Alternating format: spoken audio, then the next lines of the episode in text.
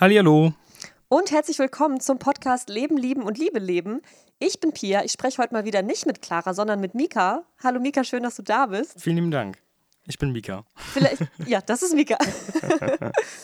um mal direkt einfach einzusteigen, würde ich jetzt Mika fragen: Hey, wer bist du eigentlich? Warum kennen wir uns? Okidoki. Ju, ich bin äh, Mika Schiller. Ich bin Künstler und Musiker und mache noch ganz viele andere Sachen unter anderem Klimaaktivismus und äh, so habe ich auch Pia kennengelernt. Über XR in dem Fall. Darf ich sagen, ne? Yes. Das, das, das, Das die- darfst du sehr gerne ja, sagen. okay. Ja. Genau. Bin also Januar irgendwann äh, in ein Einsteigerinnen-Seminar reingestolpert und äh, da saß Pia gerade vor, gerade vorne und äh, ja, wir sind ins Gespräch gekommen später und dann wurde ich gefragt, weil ich auch einen Podcast habe, ob ich nicht mal eine Folge aufnehmen möchte.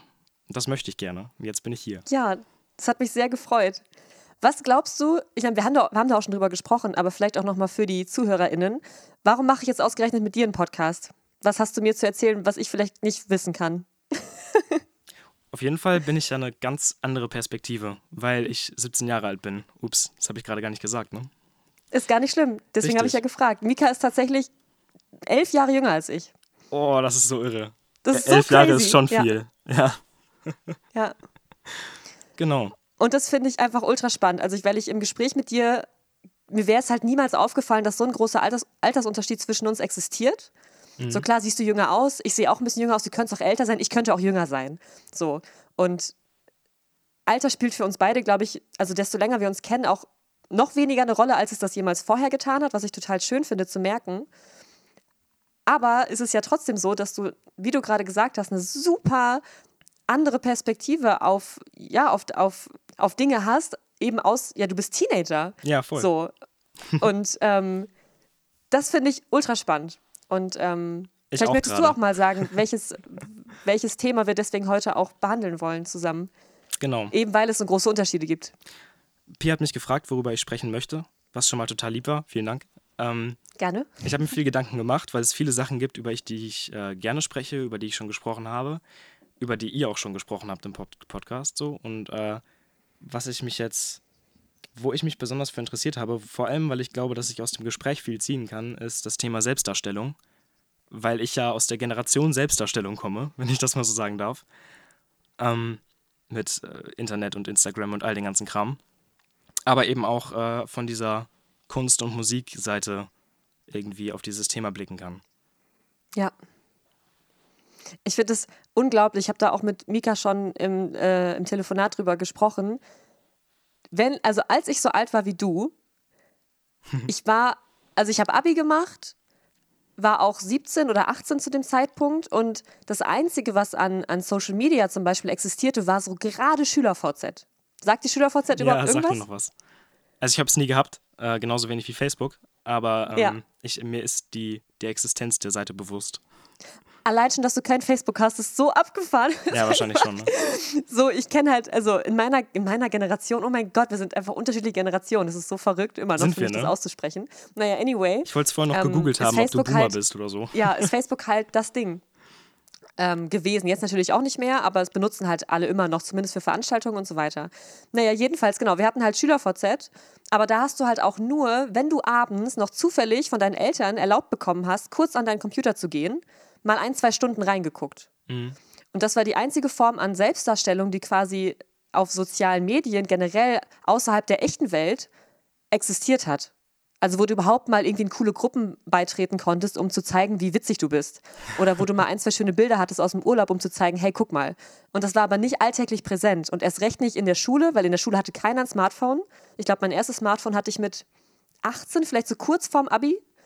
Und kann mich einfach überhaupt nicht hineinversetzen in eine Welt, in der du ja quasi seit du in der Oberstufe bist wahrscheinlich, in WhatsApp-Gruppen drin bist, quasi permanent dich austauscht, irgendwie guckst, was andere in ihrem Leben so machen und auch siehst, was pass passiert im Ja. Leben der anderen, halt auch außerhalb der Schule, außerhalb von Gesprächen. Und ich weiß gar nicht, wann hat das bei dir angefangen, dass du ein Smartphone hattest zum Beispiel? Also mir wurden die Tore echt spät geöffnet, glaube ich, äh, in Ja. die Richtung. Ich komme ja auch aus, aus, ich würde sagen, aus der Generation, aus der Zeit, wo wir noch irgendwie beide Seiten erleben durften. Also wir als äh, Kinder sind eigentlich nur rausgegangen und haben da gespielt und all so einen ganzen Kram, bis wir, bis ich jedenfalls, ich glaube 13 war, bis andere ähnlich in einem Alter waren. die meisten noch ein bisschen früher. Ähm, und dann so ungefähr ab sechste, siebte Klasse hatten auf einmal alle ein Smartphone. Und äh, Jo. da wurde es dann auch wirklich krass. Also dann, ich erinnere mich dann noch dran, äh, dass es eben Stufengruppen gab und äh, vor allem Klassengruppen und das war total spannend und äh, es wurde so viel, so viel geschrieben, das kann man sich überhaupt nicht mehr vorstellen. Ich kann mir, sehr- also mittlerweile wird in einer Gruppe, wo die ganze Stufe drin ist, immer noch, also über 100 Menschen, viel weniger geschrieben als damals mit einer Gruppe mit 25 Teilnehmern. Und ähm, also das war damals auf jeden Fall ein ganz anderes Ausmaß und auch ein echt übertriebenes Ausmaß eigentlich. Hm, ich weiß nicht, bei mir war es, glaube ich, immer schon eher weniger als bei anderen. Auch über Instagram und sowas, weil meine Eltern mir Ja. da sehr viel Schranken gegeben haben, was gut ist, was wichtig war. Mm, Mittlerweile aber ist es anders. Ich glaube, mittlerweile bin ich da sogar ein bisschen noch offener für soziale Medien oder betreibe mehr Selbstdarstellung, wenn man so will, äh, als die Ja. meisten. Hm. Ich glaube, das liegt aber vor allem daran, dass ich eben so, dass meine Hobbys das so ein bisschen erzwingen. Weil, also, Mit der Musik und der Kunst, Genau. meinst du? genau. Weil, äh, Ja. ich meine, Kunst ist dann Kunst, wenn Leute es Kunst finden.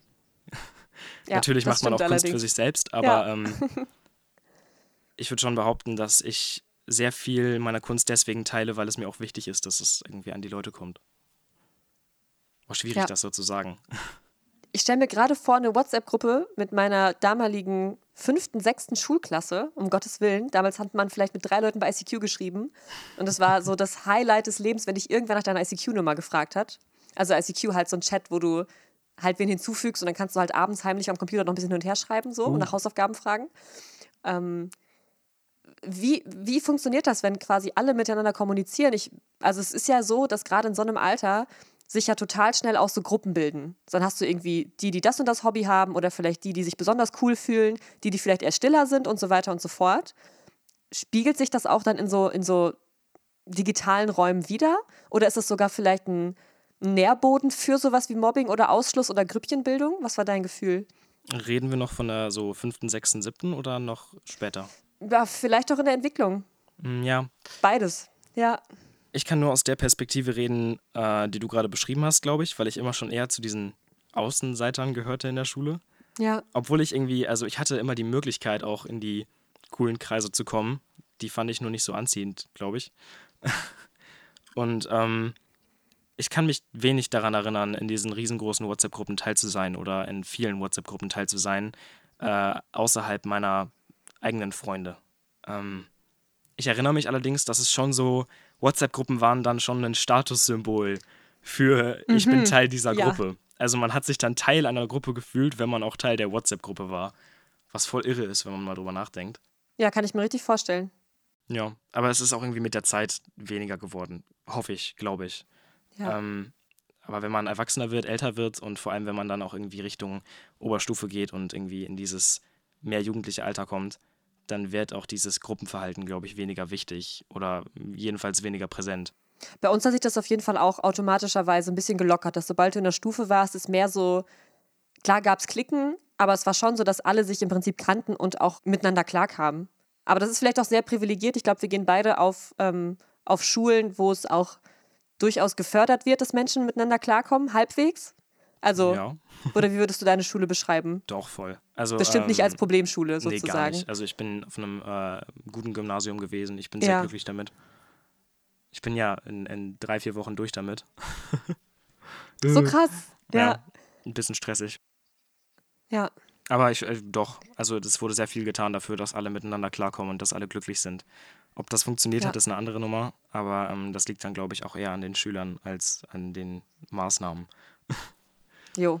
Gab es denn, das interessiert mich auch total, gab es bei euch denn schon im gewissen Maße eine Art von Aufklärung über Social Media oder über generell digitale Räume für Kommunikation? Ich glaube sogar, da hat es uns am meisten erwischt. Ähm, weil bei uns, als wir gerade in dem Alter waren, wo diese Aufklärung wichtig gewesen wäre, gerade, glaube ich, die Stimmen laut wurden, die geschrien haben, jetzt wird es aber mal richtig Zeit für enorme Aufklärung. Und Okay. ähm, ich kann mich sehr gut daran erinnern, dass auch in der Schule schon sehr viel in die Richtung aufgeklärt wurde, viel erklärt wurde, viel erzählt wurde. Während, naja, ich finde immer noch die wichtigsten Dinge ähm, ausgeschlossen wurden. Also, was heißt die wichtigsten Dinge? Aber vor allem so Ähm, der Umgang mit sozialen Medien Richtung Suchtverhalten wurde fast nicht also thematisiert, während der Umgang mit sozialen Medien Richtung, ähm, keine Ahnung, Catfishing oder äh, natürlich was gefährliche Dinge sind, die man dringend thematisieren muss. Äh, und wichtiger ist es schon eigentlich. Das war eine blöde Einstufung, die ich gerade gemacht habe. Aber das wurde also viel mehr thematisiert als dieses Suchtverhalten-Ding, was auch mega wichtig ist, finde ich. So. Ja, halt nicht so offensichtlich als, als Gefahr zu benennen. Ja, vielleicht. Ich kann schon verstehen, ne, dass es einfach so ein bisschen offensichtlicher eine Gefahr darstellt, aber so eine Gefahr wie eine Sucht oder eine Abhängigkeit ja auch gerade für die Psyche von Menschen ja genauso viel Leid hervorbringen kann im Endeffekt. Und vor allem sind wir jetzt irgendwie alle ja. verfallen. Also äh, nicht, dass ich jetzt irgendwie die ganze Generation als äh, dem Social Media Wahn oder der Sucht verfallen diagnostizieren würde. Aber ähm, es ist schon so, dass wir sehr abhängig sind von sozialen Medien, sehr abhängig sind von diesem mh, hm, Selbstdarstellungsding, würde ich schon behaupten. Auch von mir selber. Ja. Obwohl ich jetzt nicht unbedingt sage, dass das schlimm ist oder schlecht, sondern einfach nur, wir wurden da nicht hin aufgeklärt, jetzt sind wir da alle reingerutscht und viel weniger Leuten ist es bewusst. Wie es auch überhaupt sein könnte ohne. ja, voll. Beziehungsweise, ähm, da finde ich auch die Frage spannend, womit würdest du sagen, identifizierst du dich oder deine Generation jetzt mal ganz, du kannst ja nicht für alle Menschen sprechen, aber vom ja. Gefühl her, wenn du sagst, dass da soziale Medien so eine große Rolle spielen, wie, wie fühlt sich das an? Well, ich also ähm, bin eigentlich schon Verfechter von sozialen Medien. Ich finde das eigentlich super. Ähm, vor allem, Warum? weil ich, oh ja, weil, weil ich äh, zum Beispiel Crowd Intelligence mega toll finde. Also ähm, irgendwie, wie, wie heißt es auf Deutsch, ey? Äh, Schwarmintelligenz. Danke, genau. Das ist eben ein Konzept, das äh, funktioniert super gut und das Internet hat uns so viel geholfen dabei. Ähm, aber auch Inspiration Richtung Kunst, Richtung Musik und all so ein Kram. Ich habe so viel gelernt, weil ich YouTube habe. Also äh, ich möchte behaupten, so die Hälfte meiner Fähigkeiten äh, in Richtung ähm, Selbst, Selbstauslebung und so ein Kram habe ich einfach nur, weil ich YouTube hatte. Äh, also ich ja. rede von Musik, ich rede von Kunst, ich rede aber auch vom Kochen. Und ähm, soziale Medien, ich zähle YouTube dazu, haben mir schon sehr viel geholfen. Wobei ich auch nie, glaube ich, diesem sehr krankhaften sozialen Medien-Ding verfallen bin, ähm, was viele Leute ja prägt und ich glaube auch ja. unsere Generation sehr prägt.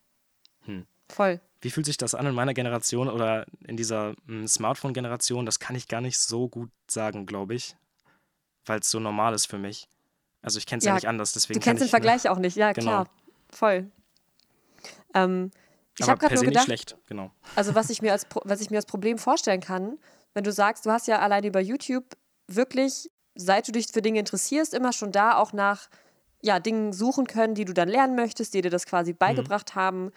Und du kannst ja im Internet in der, ja, in der Zeit, in der wir leben, quasi alles machen. Du kannst dir alles angucken, du kannst alles lernen, du kannst von allen Menschen quasi so unglaublich viel sehen und dir aneignen und Inspiration einholen, dass ich mich frage, ist das nicht zu viel? Ist es nicht so viel, dass, dass Leute vielleicht daran verzweifeln, weil sie das Gefühl bekommen, fuck, alle Menschen machen so viel und ich könnte so krass sein, weil ich kann jederzeit bei YouTube zum Beispiel alles der Welt lernen und dann darin so ein bisschen das Gefühl haben, nie genug zu sein? Weißt du, was ich meine? Ja, ich glaube schon. Ähm, da ist auch die Frage, inwieweit mh, hm, beeinflusst meine Selbstdarstellung dann die, das Selbstbildnis der anderen. Genau. Klar. Auch mega wichtige Frage, ja. Ja. Ähm, ich weiß nicht. Ich glaube, ich habe das Gefühl, dass das Internet sehr viel auch ähm, irgendwie okay findet oder, oder ähm, rechtfertigt. Also es gibt ja so viele Memes darüber, dass man nur auf der Couch hängt und Netflix guckt. Das ist ja schon, ähm, da wird so viel drüber gelacht, dass es schon irgendwie normal ist oder dass es nicht mehr als falsch angesehen wird. Ähm, und vor allem hört man ja auch ganz oft, jedenfalls höre ich das ganz oft irgendwie, ich würde so gerne gut zeichnen können, aber ich kann es halt einfach nicht. Ich halt das schon, die Aussage ist schon komplett komisch für mich, aber, ähm, oder auf jeden Fall von einem falschen Standpunkt, weil ich äh, verfechte, dass es viel weniger mit Talent zu tun hat und viel mehr mit einfach Interesse und Übung. Aber weil viele Menschen ja noch diese Auffassung haben, ähm, dass es sehr viel mit Talent zu tun hat, ist es sowieso nicht so in deren Köpfen, dass man einfach nur im Internet kurz googeln könnte, so, hey, wie fange ich an zu zeichnen? Und dann macht man das. Ja, Verstehst du, was ich meine? ja. Hast du manchmal Angst, dass du dadurch, dass du, also Dinge im Internet zum Beispiel zeigst oder auf sozialen Medien, anderen potenziell ein schlechtes Gefühl geben könntest, weil sie nicht Mhm. das dann so tun wie du oder vielleicht doch nicht ganz einschätzen können, dass das nicht dein ganzes Leben ist, sondern halt auch nur ein miniger Fetzen deiner Realität? Also wenn du dich, ja, ich, ne? ich Du kann weißt, das was ich gut meine. verstehen, voll. So, Ähm, zu viel schönen Urlaub, zu viel, ja, wie genau. cool du gerade Musik machst, zu viel, wie cool du bist, dass Leute sich automatisch uncooler fühlen. Also ich glaube, dass da jeder schon die Verantwortung für sich selbst hat. Ja. Ähm, aber nur in dem Rahmen, dass man sich selbst auch authentisch gibt. Also wenn ich ähm, gerade, keine Ahnung, einen Hummus gemacht habe, ja, und der sieht irgendwie cool aus und schmeckt bestimmt auch ganz gut und dann poste ich ihn auf Instagram. Aber, ähm, keine Ahnung, die Avocado-Creme, die ich danach gemacht habe, die war nicht so cool und die schmeckt nicht so gut, aber die poste ich nicht. Dann kann man mir vielleicht vorwerfen, dass es irgendwie nicht authentisch wäre. Aber ich finde eigentlich gar nicht, weil ähm, ich poste ja diesen Hummus vor allem deswegen, weil ich den cool finde oder weil ich da stolz drauf bin. Und äh, dementsprechend ist es ja ein authentisches Gefühl, das ich dann teile. Ja. Ne? Und ist So. ja auch im echten Leben nicht anders. Du erzählst ja Genau. auch nicht, Voll. also potenziell nicht unter deinen Freunden, was für eine scheiß Avocado-Creme gemacht hast, sondern triffst dich mit Menschen und sagst so, boah, der Hummus letztens, der war geil. Genau. Also ich frage mich, wo überhaupt der Unterschied ist, außer dass man halt bei den sozialen Medien permanent Dinge von anderen sieht und halt auch quasi beim Scrollen ja potenziell in einer Minute 100 Menschen, die irgendwas Geiles machen Ja. und halt nicht im Zweiergespräch mit einem Menschen, Ja, wo du stimmt. vorher auch schon gehört hast, dass es ihm auch mal nicht gut geht. Es ist halt schon sehr, sehr einseitig immer, was Ja, man dann mitbekommt. Ähm, Ja, diese Einseitigkeit ist deswegen- natürlich gefährlich. Ne? Also Ja. natürlich es besteht dann die Gefahr, dass Menschen, ähm, naja, sich selbst dann hinterfragen oder, oder sich, wie du gerade gesagt hast, uncooler fühlen. Aber wie, also doch, da möchte ich, glaube ich, behaupten, dass es die Eigenverantwortung ist, die, ähm, die da reinkickt. dass wir es also, eigentlich besser wissen müssten, sozusagen. Dass wir nicht, dass kein Mensch sein eigenes, komplettes Leben zeigt. Ja, ich weiß nicht. Also stimmt, ich, ich, ich stimme dir da auch vollkommen zu. Also ich meine, ich bin ja selber in der Position, dass mir echt viele Leute zugucken Ja, voll. und ich ja natürlich genau, was du gesagt hast, nicht, nicht die eklige Avocado-Creme zeigen würde und auch nicht, wie ich mit Bauchkrämpfen auf dem Klo sitze, Hm. sondern natürlich, wenn der Sonnenaufgang schön ist und ich irgendwelche geilen Rezepte mache und gerade aktiv bin, aktivistisch bin oder Containern gehe, was halt cool ist. Ja. Aber mir ist, also ich habe auch immer das Gefühl, den Menschen muss doch klar sein, weil wir sind ja alle, ne, wobei wir sind alle erwachsen, stimmt eben nicht, so. aber wir sind ja, also wenn du soziale Medien benutzt und ja auch alle darüber sprechen mittlerweile, habe ich das Gefühl, dass eigentlich klar sein sollte, dass wir natürlich nur einen Mini-Teil unserer Realität abbilden. Und Mhm. aber anscheinend ist es ja immer noch und immer wieder Thema, dass Leute halt abhängig sind davon, sich von anderen Menschen anzusehen, wie geil ihr Leben ist und sich potenziell dann doch ein bisschen schlechter fühlen. Obwohl wir eigentlich alle wissen, dass es den Menschen, die perfekt gut aussehen und die auf Bali mit einem Avocado-Shake in der Hängematte chillen, auch Probleme haben. Ja, Weißt du? voll. Deswegen frage ich mich, wie viel Verantwortung ist beim Konsumenten und beim Produzenten von Social-Media-Inhalten? So, keine Ahnung. Schwierig. Ich habe ja vor allem gar keine Reichweite. Also, was heißt gar keine? ne? Ich habe dann, was weiß ich, 300 Abonnenten auf Instagram. Ähm, aber für, also für mich ist dieses Thema gar nicht so präsent. Und vielleicht darf ich das dann auch noch sagen, so äh, von den 300 Menschen, äh, die sind dann schon irgendwie selbst dafür verantwortlich zu sehen, ich bin nicht uncooler, weil Mika gerade sehr viel coolen Kram zeigt. Oh, Entschuldigung, jetzt habe ich mein Mikro berührt. Das wird laut gewesen sein. Ähm, Tja. habe meinen Faden verloren, Hilfe. Achso, aber wenn man, wenn man super, super viele Menschen hat, die einem zusehen und immer folgen und immer alles irgendwie äh, mit, mitverfolgen, was man tut, dann ist natürlich diese Verantwortung auch ein bisschen verschoben. Ja, das glaube ich auch. Hm. Hast du denn, also du folgst ja mit Sicherheit auch Menschen, die quasi eine größere Reichweite haben. Ähm, Ja. Und hast du dich da schon mal irgendwie auf eine, also obwohl du weißt, dass ein Mensch nicht sein komplettes Leben abbildet, irgendwie ein bisschen weniger wert oder ja weniger gut gefühlt, weil du gesehen hast, wie krass auch andere Leute sind? Hm. Ich habe das manchmal schon, dass ich irgendwie, Ja. vor allem in Dingen, die ich selbst tue, äh, andere Menschen sehe, die es besser tun und dann bin ich schon so irgendwie, oh Mann, das möchte ich ganz dringend so können. Ich sehe es aber, wie gesagt, eigentlich eher als äh, Ansporn. Also für mich ist das Inspiration und nicht unbedingt, naja, mh, so ein Downer. Ja. Aber ich glaube schon, dass das viele nicht so tun oder dass das eher, eher ein Downer ist für viele und weniger diese Inspiration. Sprichst du da mit FreundInnen auch drüber? Also kennst du Menschen in deinem Alter, die da irgendwie ganz anders auch drin hängen, süchtig sind oder sich davon belasten lassen? Ich glaube gar nicht so viel. Also ähm, nicht dieses, ich wünschte, ich wäre so cool wie die Menschen auf Instagram. Ich glaube sehr viel, dass das mit äh, dem Body-Image äh, irgendwie messt. Oh, ich rede viel Ja. schlimmes Englisch gerade. Gar nicht schlimm. Körper, Körperbild, Genau. Körpergefühl, ja. Das merkt man schon, aber ich glaube auch da sind, also da wird nicht so viel drüber gesprochen, sondern das passiert einfach. Und sowieso diese Abhängigkeit von sozialen Medien ist natürlich ähm, präsent und da merke ich auch, dass FreundInnen und auch ich selber da reinrutschen und nicht wieder rauskommen. Ja. Wie Ja. beobachtest du das bei dir selber? Oder hast du Phasen, wo du merkst, oh, ich bin gerade voll drin und komme gar nicht raus und dann hast du wieder mehr Abstand dazu? Ja, also ich, wie ich das bei mir selbst beobachte, ist, dass ich ständig mein Handy in der Hand habe. Ständig. Mhm. Ähm, dass ich mich nie wieder langweilen muss, weil ich immer irgendeinen Podcast hören kann oder Musik oder YouTube-Videos oder sonst was. Und diese unfassbare Reizüberf Reizüberflutung, die passiert äh, in meinem Leben jeden Tag. Ich merke das nicht, dass es schlimm ist, weil sich das gut anfühlt, sich nicht zu langweilen. Aber ich merke, dass es der Fall ist. Und das merken, also das merken andere auch und das merke ich bei anderen auch. Ähm, wie normal das ist mittlerweile, dass wenn man sich unterhält, dass dann ein Handy auf dem Tisch liegt und manchmal guckt man drauf. Was ja auch nicht per se was Schlimmes ist oder Schlechtes, aber das zeigt eben schon, wie sehr wir an diesen kleinen Geräten hängen eigentlich. Ja. Hm. Ich finde auch äh, spannend, ich meine, ich rede in dem Podcast ja viel über Liebe und Beziehung Ja. und in dem Kontext auch die Uh. Frage, also wenn ich mir vorstelle, dass damals Social Media schon so existiert hätte, als ich auch quasi in dem, wie ich Liebe und Beziehung gelebt habe, noch total unsicher war. Also unsicher in Bezug auf, bin ich überhaupt liebenswert? Gibt es irgendwas an mir, was irgendwer attraktiv finden könnte? Und aber auch im Austausch überhaupt nicht offen. Das heißt also Kommunikation schwierig war und ich potenziell, wenn ich mir dann vorstelle, Social Media hätte existiert, zum Beispiel alle möglichen Menschen, die halt irgendwie in meinem sexuellen Interesse gewesen wären, so erstmal so voll gestalkt. Also du lernst jemanden kennen vielleicht oder bist schon mit jemandem bekannt, warst mit jemandem zusammen oder auch nicht mehr und bekommst dann über Social Media ja trotzdem noch einen Teil seines oder ihres Lebens mit.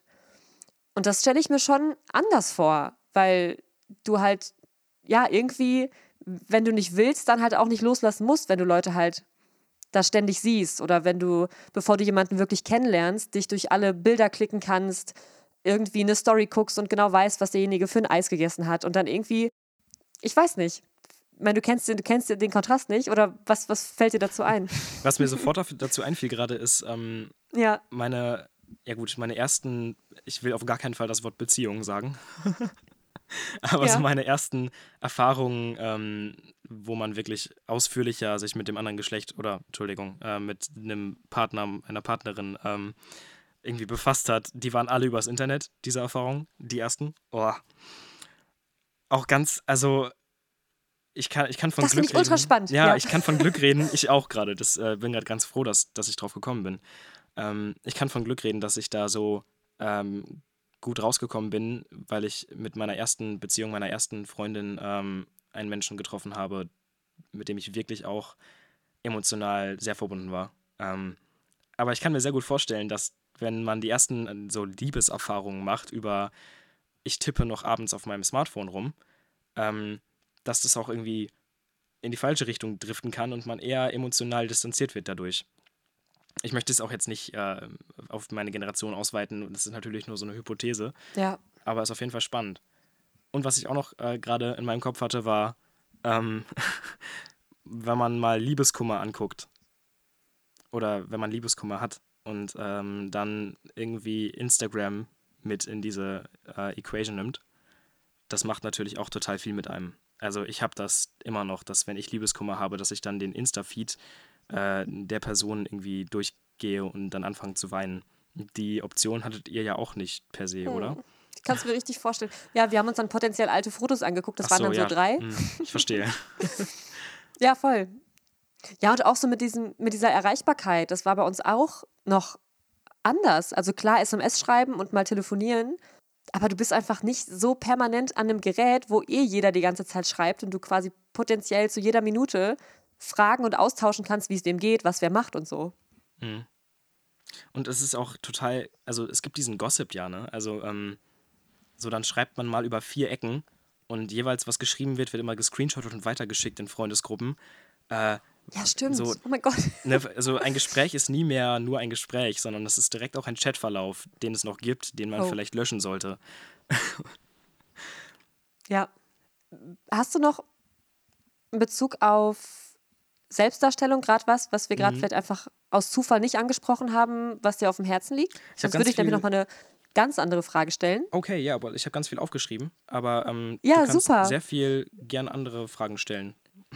Nee, ich finde Selbstdarstellung, Selbstdarstellung super spannend, aber da ich ja nicht du bin Okay. und mir nicht deine Gedanken gemacht habe, kann ich vielleicht einfach nicht die Fragen stellen, die dir die Dinge entlocken, die du aber eigentlich gerne sagen würdest, weil sie in deinem, in deiner Realität eine. Bedeutung haben. Deswegen fände ich es schon schön, wenn du vielleicht noch ein, zwei Sachen ansprichst, die du dir einfach vorher schon gedacht hast zu dem Thema. Es gibt ähm, einen äh, Rapper, wow.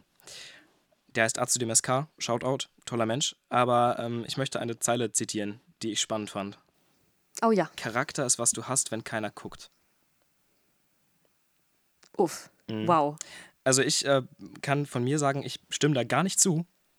Aber vielleicht hör, sag Ja. du erstmal was. was. Was war dein erster Eindruck? Oh mein Gott, Charakter ist das, was du hast, wenn keiner guckt. Genau. Das ist ja wirklich eine Frage von Identifikation im Sinne von, also auch viel, viel größer gedacht, wer bin ich denn, Ja. wenn ich keinem zeigen kann, wer ich bin? Ganz genau. Also wenn ich keinen Menschen habe, der mich hört, der mir auch spiegelt, was in mir vorgeht, dem ich erzählen kann, was mich, was mich beschäftigt, also in meinem ersten Impuls bleibt da gar nicht so viel übrig, weil wir so super soziale Menschen sind. Oder ich, sagen wir ich, es gibt ja mit Sicherheit auch da riesige Unterschiede.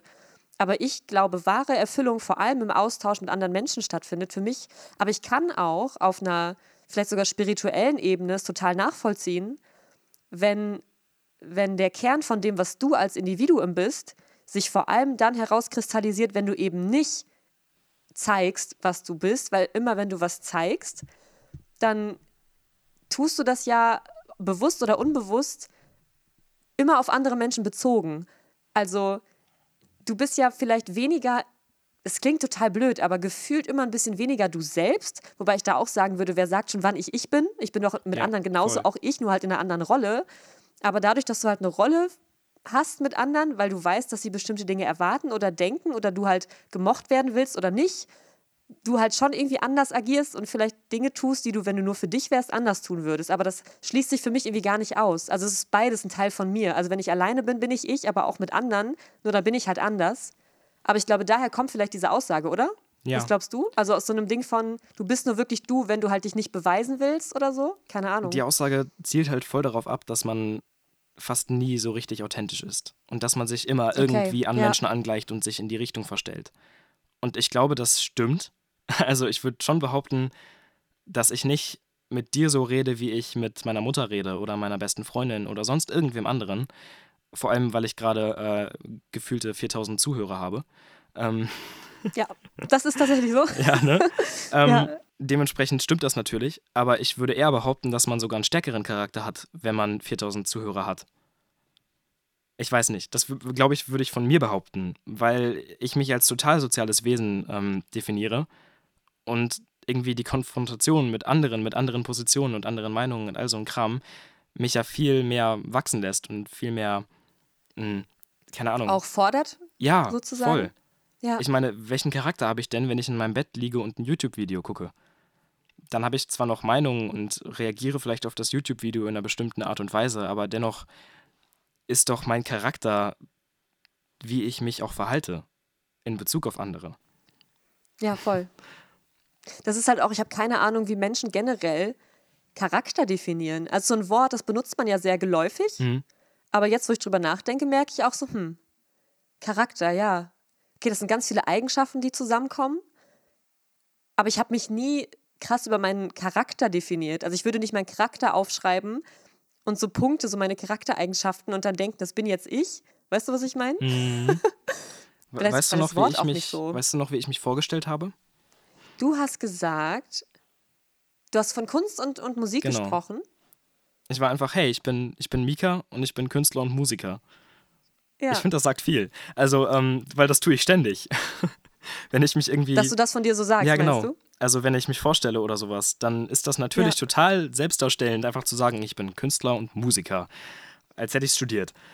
Aber die Wahrheit ist, dass ich einfach nur, wenn ich Freizeit habe, sehr viel Kunst und Musik mache. Und das ist alles.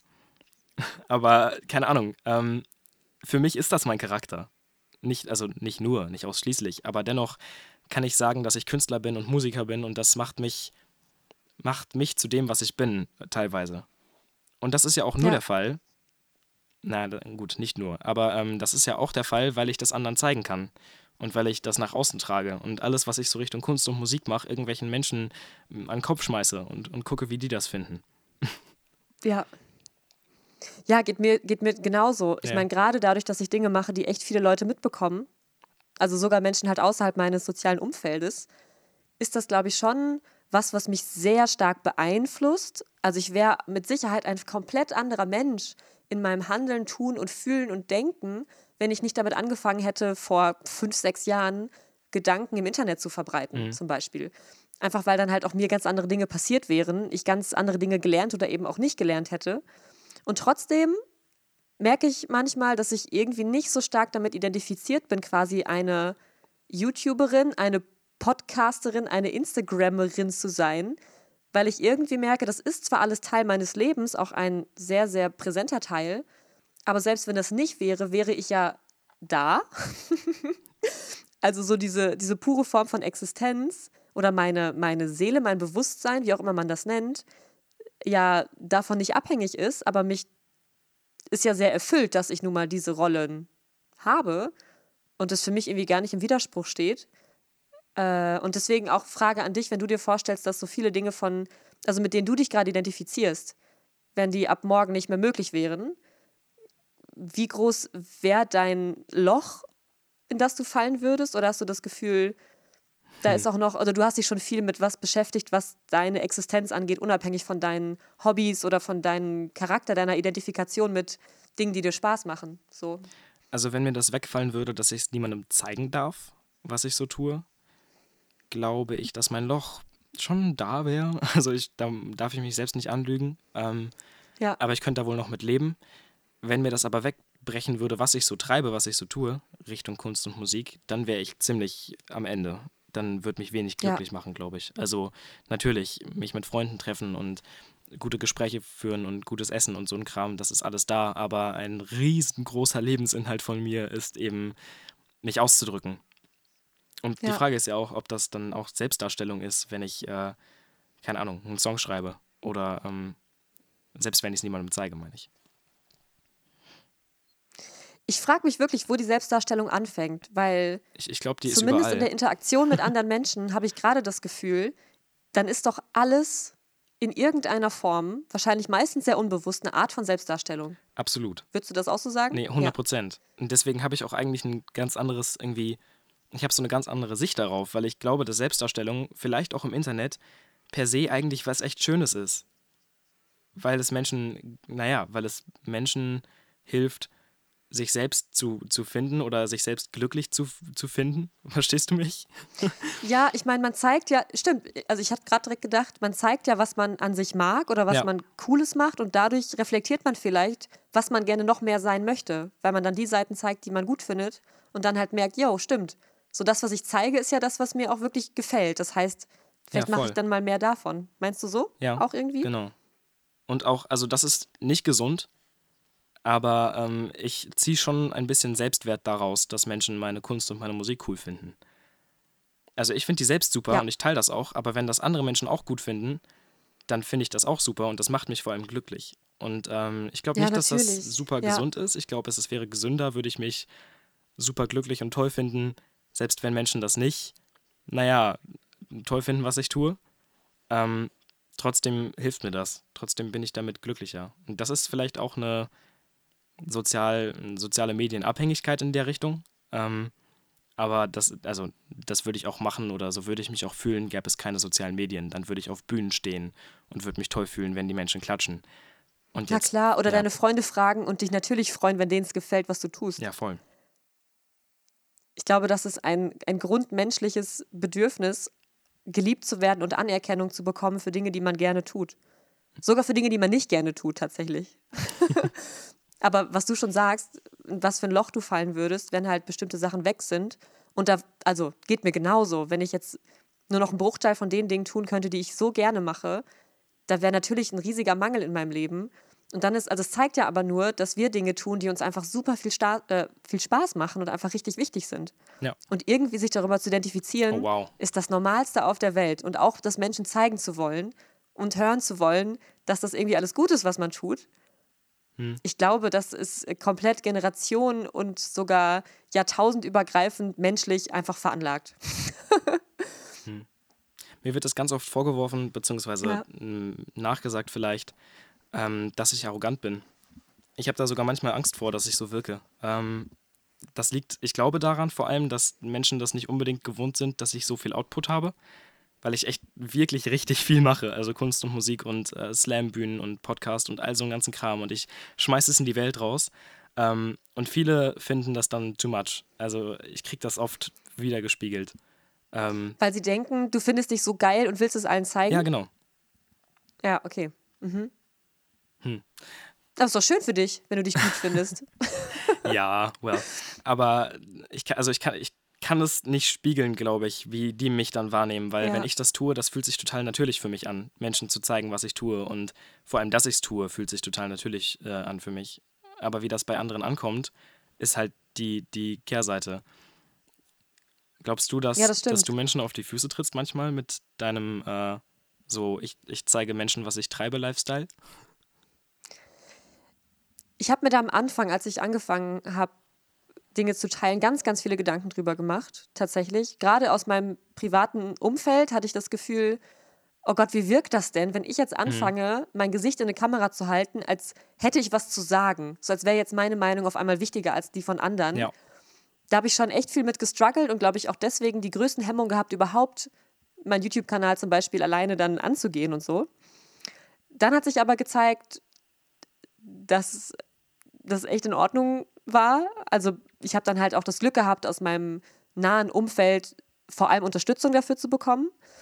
Und mittlerweile ist das für mich ja schon so eine Selbstverständlichkeit. Und alle Menschen, die ich jetzt kenne, haben mich sogar tatsächlich als ja diese Art von ähm, Mensch aus den sozialen Medien kennengelernt, sodass ich da gar nicht mehr an den Punkt komme, irgendwie zu denken, oh fuck, was könnten die jetzt von mir denken, weil ich im Internet was erzähle, weil es so normal ist. Mhm. Weißt du? Ähm, und darüber hinaus, also wenn es um, um, sagen wir, für mich fremde Menschen geht, die mir zugucken, das weiß ich auch, dass Leute da eine Meinung haben, die zum Beispiel dann ist, dass das, was ich sage, nicht relevant ist, dass das, was ich sage, ähm, nicht stimmt, ähm, verblendet ist, äh, zu radikal oder auch mal nicht radikal genug. Du kriegst ja von allen Seiten irgendwas ab. Aber dieses, also es wird nicht hinterfragt, glaube ich, dass ich was zur Schau stelle im Internet, weil das einfach schon so lange Teil meines Lebens ist und ich da einfach schon so drin bin. Ähm, Ich, und ich ähm, habe das Gefühl, ja, oder sag du erst? Ich erinnere mich an eine Situation ähm, nach einem Konzert, auf dem wir waren. Da standen wir draußen und da hat man dich gefragt, ob du so Influencerin bist und so ein Kram. Und das war dir ein bisschen unangenehm. Erinnerst du dich daran? Ja, voll. Ja, total. Ich, ich, keine Ahnung. Ähm, mein Impuls wäre jetzt gewesen, dich zu fragen, warum ist das unangenehm an der Stelle? Ich glaube, das liegt daran, dass ich noch einen Teil in mir habe, so viel nochmal zu, wie einem die Meinung von anderen Menschen wichtig ist, Mhm. dass wenn Leute hören, dass, also das Wort Influencerin zum Beispiel, habe ich auch nie für mich benutzt, weil das für mich ganz viel mit dieser Instagram-Welt zu tun hat, mit der ich wiederum nichts zu tun haben möchte, wenn es darum geht, Werbung zu machen für komische Marken und Konzerne und es halt nur um die Darstellung von sich selber geht und nicht halt, was ich mache, um die Darstellung von Weltproblemen Boah, das war schön, schön gesagt. dass ich immer kurz die Angst habe, wenn Leute hören, dass ich YouTube und Instagram quasi beruflich mache, sich halt so ein Modepüppchen vorstellen, was jetzt irgendwelche Marken bewirbt und zeigt, wie schön sie ist und wie sexy sie im Bikini aussieht, damit du den Bikini kaufst. Weißt du? ja. Und um dem entgegenzuwirken, bin ich immer erst in so einer Haltung von, oh, ah, jetzt wurde angesprochen, dass ich YouTube mache. Dann sage ich immer manchmal auch gerne gar nichts dazu, bis Leute das dann auch von alleine vielleicht ähm, erklären oder verstehen, dass ich da für mein Verständnis sinnvolle Dinge tue und halt irgendwie es nicht vor allem um Selbstdarstellung geht. Äh, oder, ja, ich weiß auch nicht. Irgendwas zieht sich in mir trotzdem zusammen. Und das hast du total schön beobachtet. Das Fragen, also in dem Moment wurde ich ja auch gefragt, warum ist dir das denn jetzt unangenehm? Aber ich weiß nicht, kannst du es nachvollziehen, dass ich, Ich da so ein bisschen mit so, ah ja, ja, ich mache übrigens auch Instagram. Also ich dachte, ähm, also wie du das gerade erklärt hast, macht das viel mehr Sinn. Ich dachte aber, das wäre ein ähnlicher Moment wie bei mir, wenn ich, äh, wenn mir das nachgesagt wird, dass ich arrogant wäre. Weil ich kann mir vorstellen, dass wir, also ich meine, das Wort Influencer ist ja mit so ganz, ganz klarer Selbstdarstellung m, behaftet. Und wenn man dann sagt, voll. ich mache das beruflich, dass das natürlich irgendwie m, auch falsch rüberkommen kann oder ein Bild von dir werfen kann, das du eigentlich nicht vertrittst. Nämlich dieses, äh, ich bin unauthentisch und zeige nur die guten Seiten meines Lebens und stelle mich 100% dar. So ungefähr. ja. Dabei ist das ja weder bei dir noch, ich hoffe, bei mir der Fall. Trotzdem, also jetzt gerade, wo du mich auch nochmal an die Situation erinnert hast, habe ich gerade gemerkt, beziehungsweise wünsche mir eigentlich für meine Zukunft, dass ich eigentlich selbstbewusster damit umgehen könnte, weil ich kann Menschen ja ohne quasi direkt in so eine Scham zu verfallen, offen und ehrlich erklären, warum ich das mache und was ich da eigentlich im Internet mache. Und dass mir das super viel Spaß macht, weil wenn ich ehrlich bin, ich liebe das. Und natürlich mag ein Teil in mir auch die Selbstdarstellung. Sonst würde ich ja nicht auch mal mein Gesicht zeigen zwischendurch. Sonst würde ich hier nicht tausenden Leuten von meinem Sex- und Liebesleben erzählen, wenn es sich nicht irgendwie auch gut anfühlen würde, dass das halt Menschen mitbekommen, was ich so mache. Mal abgesehen davon, dass ich weiß, dass es Menschen hilft. Ja. Aber ich glaube, das allein, ich weiß nicht, ob mich das allein motivieren würde, wenn ich Selbstdar Selbstdarstellung schlimm fände. Also ich glaube, man muss Selbstdarstellung irgendwie gut finden, um irgendwas zu veröffentlichen. Gerade vielleicht so private und in, intime Sachen. Aber auch dann dazu zu stehen. Das ist irgendwie, äh, vielleicht ist das aber auch der Teil in mir, der in dem Moment gerne auf gar keinen Fall abgehoben, sondern sympathisch wirken möchte Ja, und dann genau. bewusst in diese Haltung geht von wegen, oh je, naja, ich bin, weiß ich nicht, ich, ich identifiziere mich gar nicht als äh, Inf- Influencerin ähm, und dann hofft, damit irgendwie sympathischer zu klingen, als wenn ich sage, ja, ich mache das und ich bin geil und es ist gut, dass ich das mache. genau. wow. Ja, Ich würde mir, glaube ich, sogar wünschen, dass das gesellschaftlich sogar anerkannter wäre. Also es ist sehr anerkannt. Ähm, aber so, was, was wir tun, selbst wenn es äh, Selbstdarstellung heißt, ich finde es nicht unbedingt negativ, sondern kann ähm, durchaus Glück bereiten, sowohl den Menschen, die es sehen, als auch für uns selbst. ja, Und das stimmt. ich finde es auch schade, dass, ähm, wenn man das Menschen erzählt, dass man das tut. Das heißt, ähm, keine Ahnung, Kunst auf Instagram hochladen oder, äh, keine Ahnung, dein, dein Content ist ja nochmal äh, eine ganz andere Rubrik. Dass äh, man dann eben nicht mehr so als arrogant rüberkommt, sondern eigentlich als, mh, ich weiß nicht. Selbstbewusst und froh mit seinem eigenen Leben. Oh ja, das wäre schön. Weil ich meine, alles, was man freiwillig und stolz erzählt, heißt ja, dass es einen glücklich macht und dazu beiträgt, dass das eigene Leben so verläuft, wie man sich vielleicht auch wünscht. Ja, voll. Ja, ich glaube, da kommt dann auch vielleicht die, die Angst vor, nee, nicht mal die Angst vor Neid, aber ich habe schon eine Tendenz dazu, mir darüber Gedanken zu machen, ob Menschen sich nicht dann irgendwie komisch fühlen könnten, wenn ich von meinem tollen Leben erzähle. Weil bei ihnen vielleicht gerade nicht alles gut läuft, vielleicht beruflich nicht, vielleicht auch, weiß ich nicht, auf anderen Ebenen nicht. Und dann, wenn ich gefragt werde, so, so viel erstmal zu mir dazugehört, was einfach total geil und privilegiert ist, was viele Menschen sich vielleicht auch sogar wünschen, so eine berufliche Unabhängigkeit und Freiheit in der Liebe, keine Ahnung, was da noch alles mit reinspielt.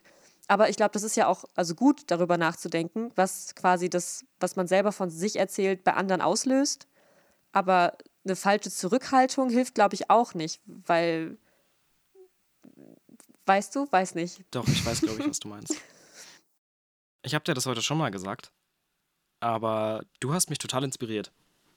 Du hast mich total irgendwo abgeholt und ich habe irgendwie die Dinge, von denen du erzählst, das heißt, was du so alles äh, ähm, Cooles machst und was du für, keine Ahnung, eine Unabhängigkeit im Job hast und äh, irgendwie äh, Freiheit in der Liebe. Das, das sind alles Dinge, die habe ich bei dir gesehen und gehört und fand es mega spannend und mega geil und habe mir gewünscht, dass ich das auch irgendwann haben kann. Aber ich habe mich deswegen überhaupt Wow. nicht schlecht gefühlt, Schön. sondern ja, oh, viel mehr irgendwie, ja, Ja.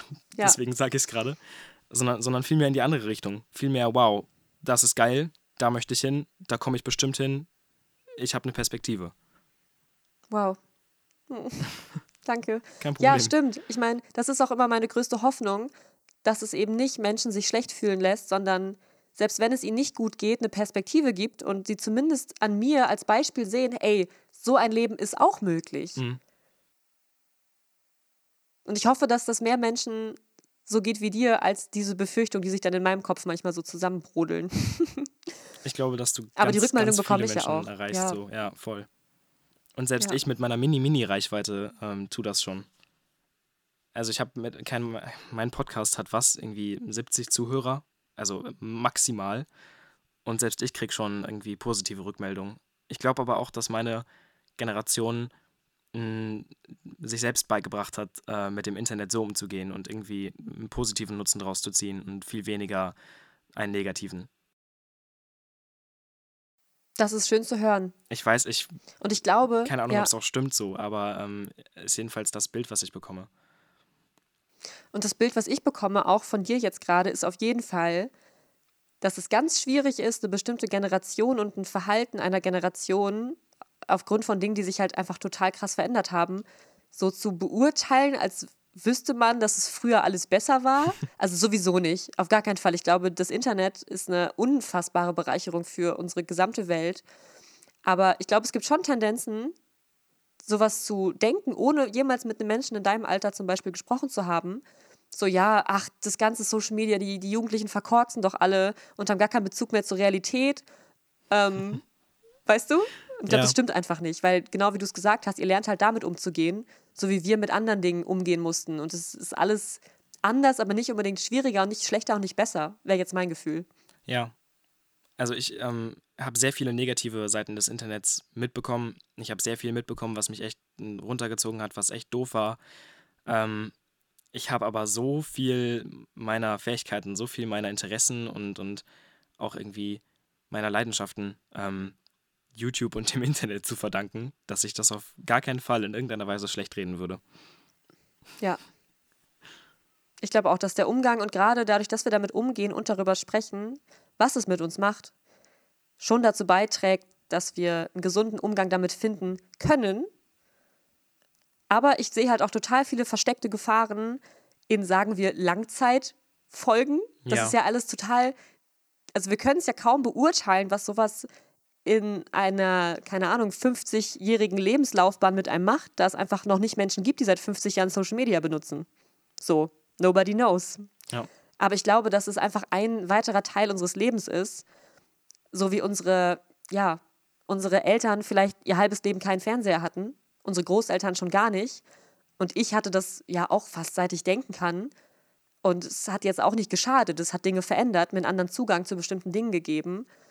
Und Learning by Doing, also vielleicht werden wir auch mit Social Media nochmal in richtige Krisen, sei es jetzt psychisch oder was weiß ich wie, geraten, aber daraus auch lernen im besten Fall. Und ich glaube, da trägt eine Generation wie deine, die einfach schon so lange damit vertraut ist, auch zu bei. Hm. Da auch mal, weiß ich nicht, aufzeigen zu können, was daran problematisch ist, aber auch, wie man dann damit umgeht. Ich glaube, dass ähm, wir als Generation, die mit dem Internet aufgewachsen sind und vor allem uns nonstop und sehr viel und äh, sehr ausführlich darin bewegen, das Internet nochmal ganz anders wahrnehmen weil das so ein Teil unserer Realität ist, dass wir uns das nicht nur nicht vorstellen können, dass es weg wäre, sondern vor allem, dass wir das in unserem Leben akzeptieren und auch damit umgehen lernen. Auf eine Art und Weise, die uns in der Zukunft äh, ermöglichen wird, vernünftig damit umzugehen, selbst wenn wir große Probleme sehen. Ja. Und ich glaube, dass wir auch alle, dadurch, dass wir jetzt immer mehr einen Zugang dazu haben, super krasse Chancen noch nutzen können. Also allein, dass die ganze Welt gerade vernetzt ist, das war sie ja schon immer, insofern, dass Entscheidungen, die wir hier treffen, die ganze Welt betreffen können, aber wir das halt nicht mitbekommen, da wir Menschen am anderen Ende der Welt halt nicht tagtäglich sehen. Mhm. Und das tun wir jetzt. Ja. Also klar, ist es immer noch privilegiert, überhaupt Internetzugang zu haben, aber auch das weitet sich ja immer mehr aus. Internet wird ja offensichtlich immer selbstverständlicher auf fast, also in fast allen Teilen der Welt. Und ich glaube und habe die Hoffnung, dass dadurch das Weltgefühl, wir als Weltgemeinschaft, und zwar nicht mehr in Nationen denken und auch nicht in, in Kontinenten, sondern tatsächlich die, die, die Gemeinschaft als Menschen, die auf dieser Welt leben, dadurch potenziell gestärkt wird. Und ich glaube, dass es gerade in Zeiten äh, der Klimakrise, auch der Corona-Krise, schon mit das Beste, was uns passieren kann, dass wir Austauschmöglichkeiten haben mit allen und nicht nur mit denen, die gegenüber wohnen. Ja, das stimmt. Weil wir halt global handeln und uns jetzt auch global halt vernetzen und kommunizieren können. Voll. Stell mal vor, wir Ja. hätten die äh, Corona-Krise irgendwie beschreiten müssen ohne Medien. Ups. Das ging gerade durch meinen Kopf. Ja, crazy. Ja, keine Chance gefühlt. Ja. Hashtag flatten the curve in der Zeitung. Dann weißt du erst, dass es da ist, wenn du es selber hast und dann ist es schon zu spät, weil du hast schon zehn andere angesteckt. Ja, So potenziell. genau. Ja. Uff. Okay, wir haben jetzt fast eine Stunde schon gepodcastet. Lol, echt? Oh Gott, Ich, kann oh Gott. immer, ich verstehe immer nicht, dass die Zeit so schnell vorbei ist. Ich Ähm, hätte, glaube ich, eine Dreiviertelstunde oder so geschätzt, höchstens. ja. Aber ich habe die vorletzte Folge habe ich ja mit Aljoscha aufgenommen. Ich meine, Aljoscha ist in meinem Alter. Mhm. Aber ich möchte die Frage trotzdem stellen, weil es verfickt nochmal scheißegal ist, wie alt wir sind. Und zwar, was wünschst du deinem Zukunfts-Ich oder was möchtest du dir mitgeben, wenn du jetzt deine Worte an dich richten könntest in meinem Alter zum Beispiel? In elf Jahren. Oh, Aljoschas Worte waren so schön. Das kann ich auf keinen Fall toppen. Naja, ähm, Fühl dich einfach mal rein. So, wow. Ähm, Ja. Ich habe einen ganz, ganz großen Anspruch an mich in der Zukunft. Ähm, den finde ich aber nicht schlimm. Den bestärke ich eher. Dementsprechend ähm, würde ich auch meine Worte an mich in der Zukunft eher mit diesem Anspruch versehen. Und zwar, dass ich bitte was verändern soll in der Welt und dass ich ähm, ein, ein Leben leben soll, das nicht nur mich, sondern auch alle in der Zukunft glücklich machen soll. Und ähm, dass ich mir wünsche, dass ich wenigstens politisch Einfluss habe. Und ich, ich möchte meine EP fertig machen, das auch. wow. ja, aber, ist, doch, ist doch schön. ja, das, äh, ich glaube, das wäre das, was ich meinem Zukunfts-Ich äh, sagen soll. Oder aber mh, das ist vor allem das, was ich mir für die nahe Zukunft wünsche, vielleicht. Ja. Ich habe eine noch kompliziertere Frage. Los geht's. Was glaubst du, würde dein Zukunfts-Ich deinem Jetzt-Ich sagen, wenn es zurückschaut und sich in deine jetzige Gefühlslage versetzt? Oder was, was fändest du cool, wenn du es dir in, in zehn Jahren sagen könntest? Ist das sehr kompliziert? Schon. Hm. Ja, Egal. ich, ähm, ich weiß, was du meinst.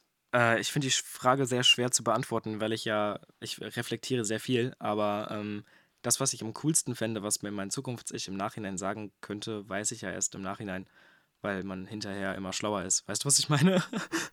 ja, ähm, ich glaube, dass, dass mein Zukunfts-Ich äh, mir raten würde, auf das zu hören, was ich äh, gerade gesagt habe gut. und dass ich ja. diesem, diesem Kompass folgen soll. War das, war das verständlich? Wow. Schon, klar. Ich meine, das ist eine total abstrakte Frage, weil genau wie du sagst, du bist halt nicht in der Zukunft. Aber ich meine, wir haben ja oft ein Gefühl dafür, wie wir gerne wären oder wie wir glauben, dass wir uns entwickeln. Und ich bin ganz froh, dass du mir die Frage nicht gestellt hast. Ich versuche gerade trotzdem mal kurz mich reinzufühlen. Ich habe sie nicht Antwort gestellt, weil finde? du äh, bei Aljoscha meintest, dass du nicht darauf vorbereitet warst und das. Äh, Ja, überhaupt nicht. habe kurz drüber nachgedacht, ob ich es ihr zurückgebe. Aber vielleicht tue ich das jetzt hiermit. Ähm, ja, weil ist ja, ist ja spannend auch, ne? Voll. Ähm, puh. Ich glaube, also ich hoffe, dass ich in der Zukunft so auf mich jetzt zurückschauen kann, dass ich eine ne Sichtweise habe, aus der ich noch über bestimmte Dinge, die mich jetzt gerade voll potenziell stressen und emotional belasten, irgendwie lachen kann, dass ich, dass ich weiterhin so sehr wachse und neugierig bleibe und lerne, dass wenn ich zurückgucke, dann irgendwie sowas sage ich, ach Pia, das, darüber hättest du doch damals gar keine Gedanken machen müssen. So mach dir keine Sorgen, weil jetzt weiß ich, dass das und das gar nicht so groß war, gar nicht so schwer war, wie ich immer gedacht habe. Jetzt, wo ich es erlebt habe, zum Beispiel, habe ich die Erfahrung gemacht, dass das und das damals, wo du dachtest, dass es problematisch sein könnte, eigentlich gar kein Ding ist oder dass es ein krasser Konflikt war, den ich jetzt gelöst habe und jetzt weiß ich, wie ich damit umgehen kann. Das heißt, hab einfach keine Angst davor, dass Dinge passieren, auf die du nicht vorbereitet bist. oder so. Wow. Wow. Aber witzigerweise, das ist auch total Also es überschneidet sich sehr mit dem, was ich aus meinem Jetzt selbst, meinem Vergangenheit-sich sagen würde. Oh. Also weißt du, ich habe jetzt Dinge gelernt, wo ich meinem 17-jährigen Ich sagen würde, ey Pia, mach dir gar keinen Stress. Du wirst daraus lernen und es ist nicht schlimm, das ist einfach Erfahrung. Und ich hoffe, dass ich das in zehn Jahren immer noch über Dinge sagen werde, die ich halt jetzt erlebe, weil ich immer weiter wachse. Macht das Sinn? Ja, ich glaube glaub schon. Ja. Wow. Wow. Ich finde es total spannend. Ähm, vor allem, mh, ja, doch, ich finde es total spannend, vor allem Menschen ähm, zuzuhören, die viel älter sind als ich oder wenig älter sind als ich, weil ich mir wünsche, ähm, naja, mein Leben in der Zukunft in der Hand zu haben. Weißt du? Ja, Und dementsprechend ist das, was du gerade gesagt hast, nämlich, dass man, wie war das? Äh, keine Angst, unvorbereitet zu sein oder so? ja, genau. Ja, äh, das ist mir sehr wichtig, glaube ich. Schön. Vielleicht finde ich es auch nur so spannend, dir zuzuhören, weil ich Angst habe, unvorbereitet zu sein. Und du denkst, dass ich dich in irgendeiner Form vorbereiten könnte. Ja, genau. Keine Chance. Okay. Die Erfahrung müssen wir alle selber machen. Das ist wahrscheinlich wahr. Naja, ein Stück weit schon. Aber es hilft auf jeden Fall. Also ich glaube, dass, ne, nochmal zurück zu Austausch mit anderen und soziale Medien, also dass ich schon total viel von dem, was ich jetzt erlebt habe, so gut weggesteckt habe und daraus so gut auch wachsen konnte, weil ich vorher durch andere Menschen erfahren habe, dass das möglich ist. Hm. Und dann irgendwie auch die Kraft hatte, weil ich wusste, ey, so eine Welt und so ein Leben ist möglich. Offene Beziehung zum Beispiel. Hm. Dann, also ich habe darüber gelesen, ich habe darüber YouTube-Videos und Podcasts gehört und gemerkt, ja, da ist eine Realität, wo das geht. Also warum nicht auch bei mir? Jetzt bin ich mittendrin. So, Voll. Ja. Ich, ich kann gerade sehr viel Parallelen zu mir ziehen. Nicht unbedingt, was offene Beziehungen angeht.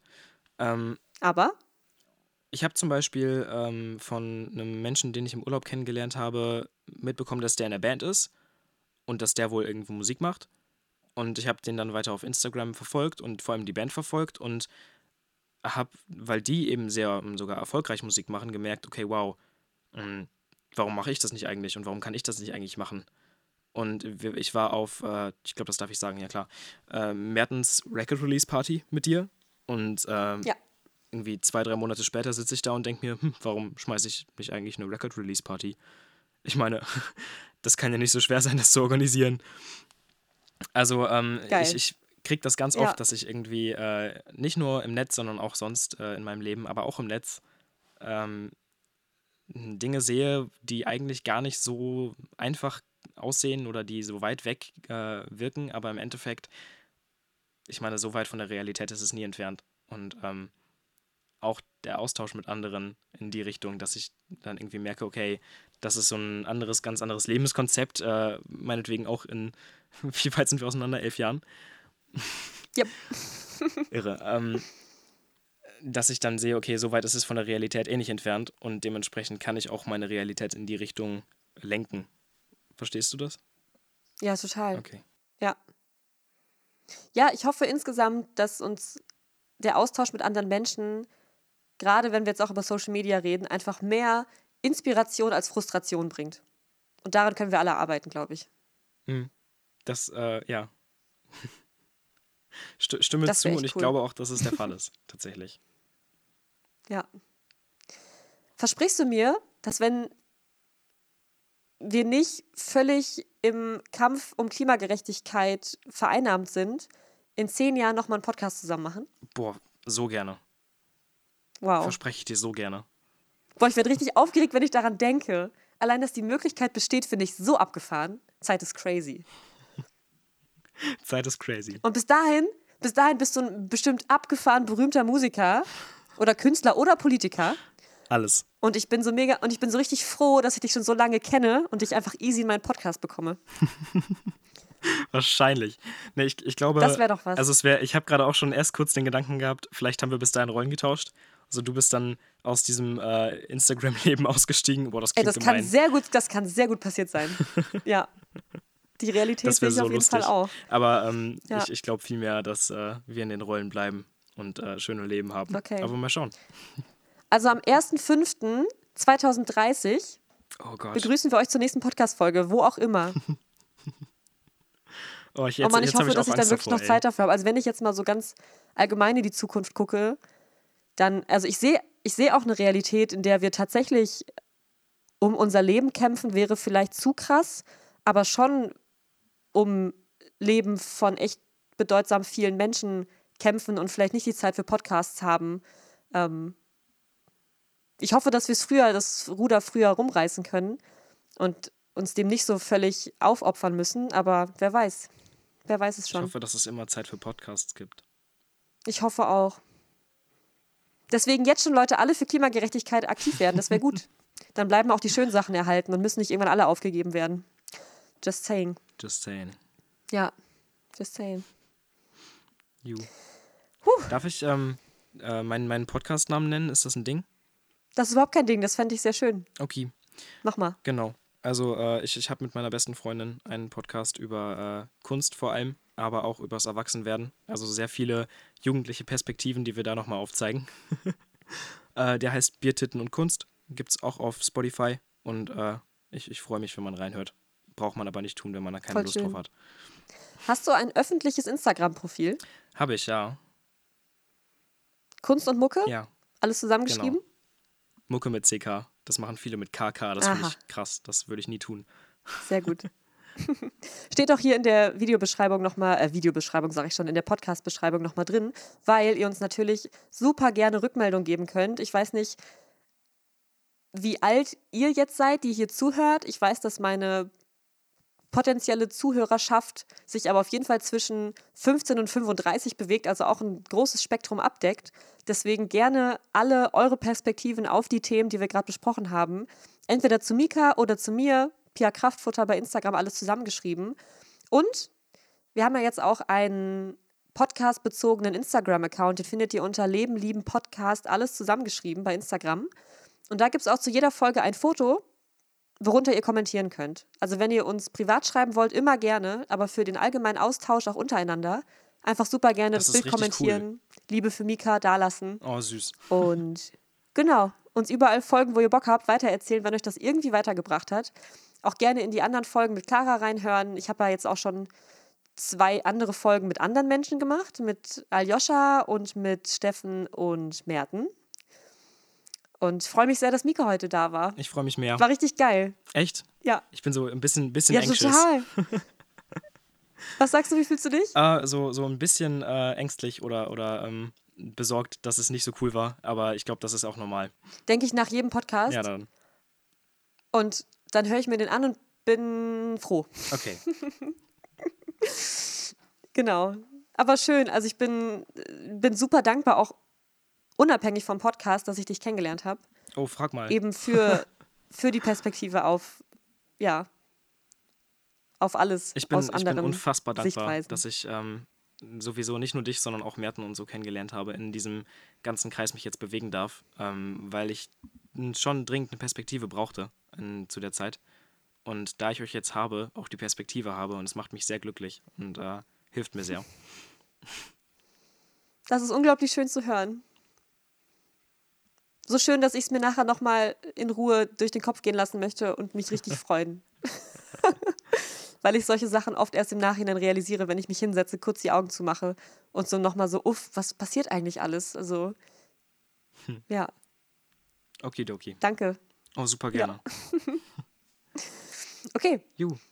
ich würde sagen, ich danke euch, dass ihr zugehört habt. Ich danke Mika von Herzen, hier gewesen zu sein. Und äh, letztes, letztes Wort für dich. Letztes Wort. Oh Gott, jetzt habe ich ganz viel Oder Pressure. 55, mir egal. ähm, äh, okay, ähm, ich hoffe, dass das Internet in der Zukunft viel mehr inspiriert als runterzieht. Ja. Okay. Amen. Amen. Dann bye bye, ne? Auf Wiedersehen. Ju. Tschüssing. Tschüssi.